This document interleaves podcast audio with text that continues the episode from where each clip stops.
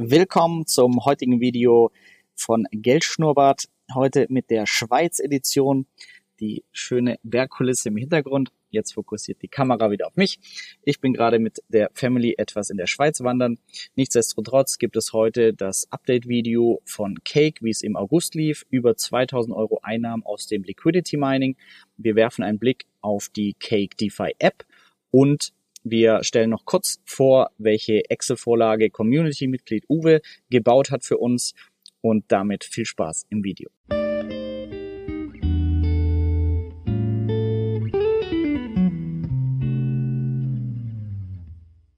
Wir gehen vor wie immer und schauen uns an, was es bei Cake im letzten Monat sich getan hat.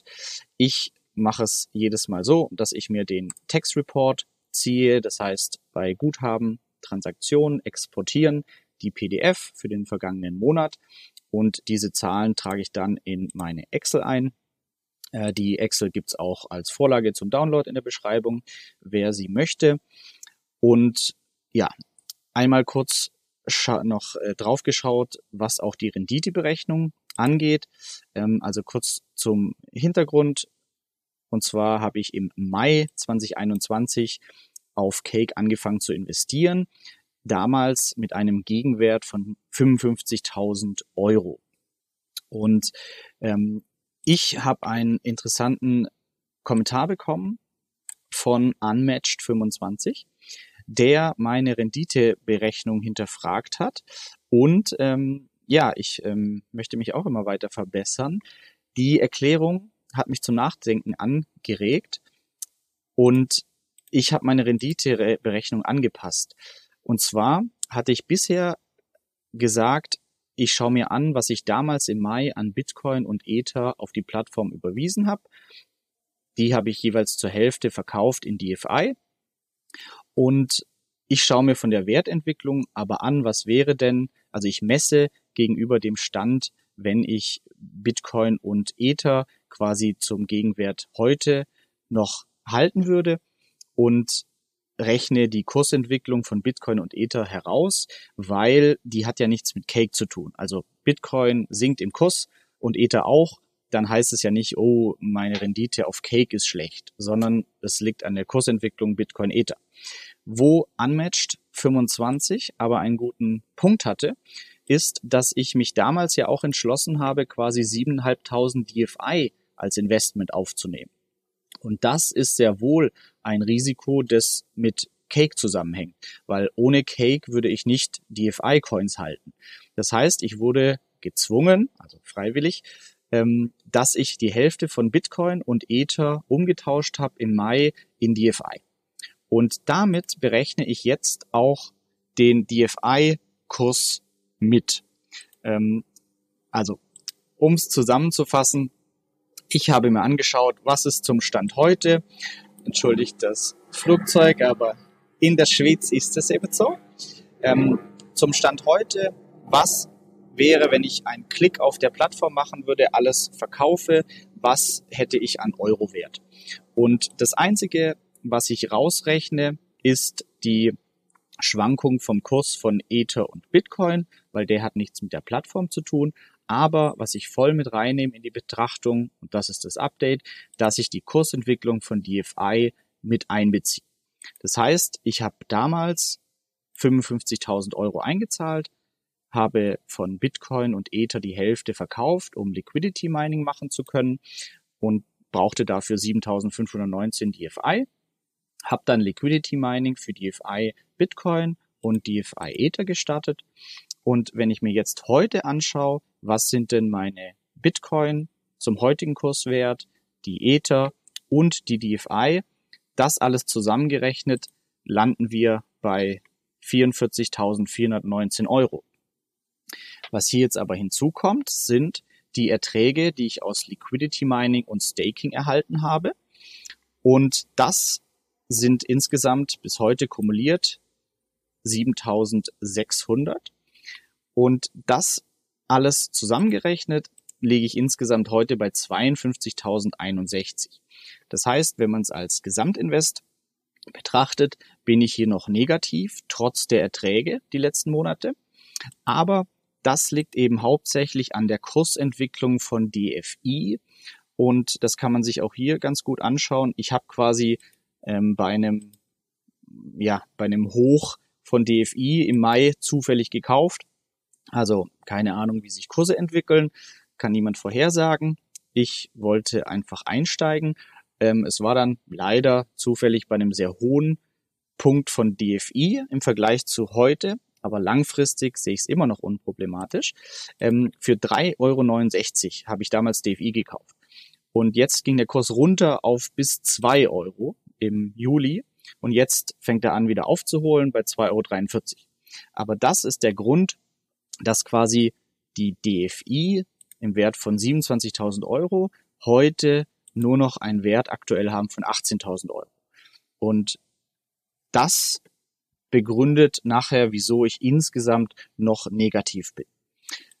Für mich aber überhaupt kein Grund zur Sorge. Ähm, DFI, ja, hängt davon ab, wie viele Leute nutzen die Plattform. Und da, ja, bin ich davon überzeugt, aktuell immer noch, dass die Plattform quasi, wenn auch tokenisierte Aktien und so weiter kommen, mehr Nutzer anzieht und damit auch gleichzeitig mehr Nachfrage nach DFI erzeugt und damit den Kurs auch weiter ansteigen lässt.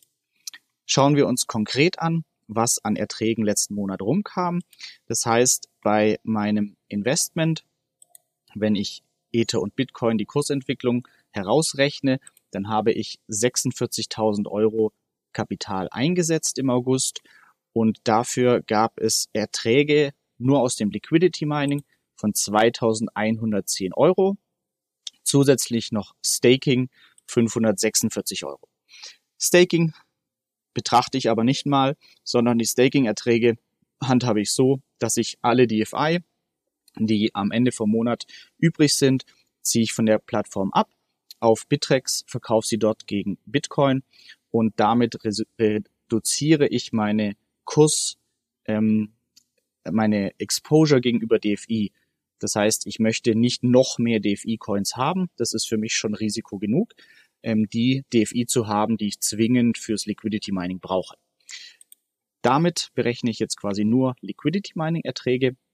Und wenn ich das hier auf mein eingesetztes Kapital berechne, dann würde ich liegen bei einer Jahresrendite bei 55 Prozent. Ähm, man sieht hier von Monat zu Monat ging die Rendite aufs Jahr gerechnet äh, runter. Ähm, hängt natürlich jetzt auch davon ab, welche Renditen überhaupt beim Liquidity Mining gezahlt werden und auch von den Kursentwicklungen. Dann noch kurz zum Impermanent Loss, der immer viel diskutiert wird.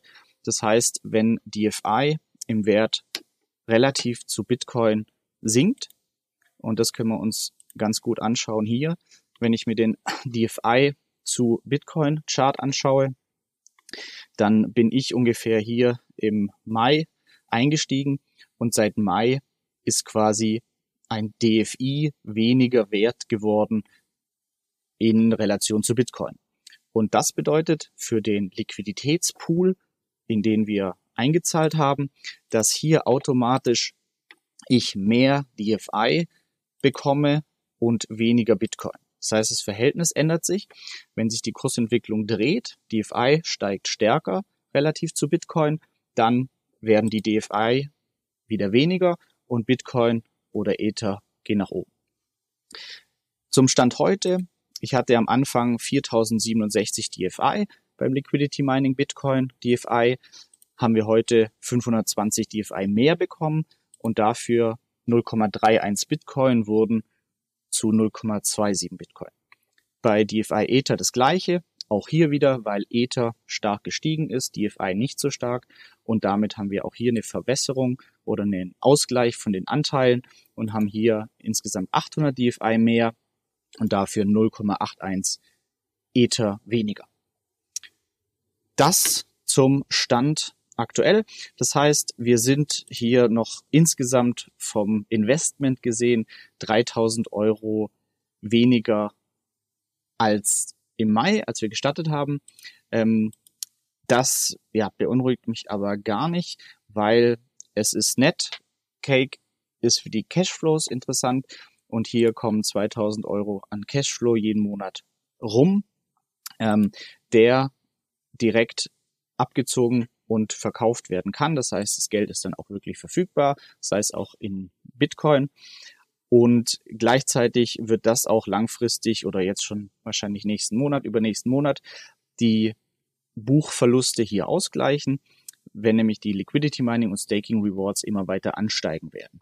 Ähm, trotzdem aber auch hier an dieser Stelle ein großes Risiko oder das größte Risiko auf der Plattform, die Kursentwicklung DFI.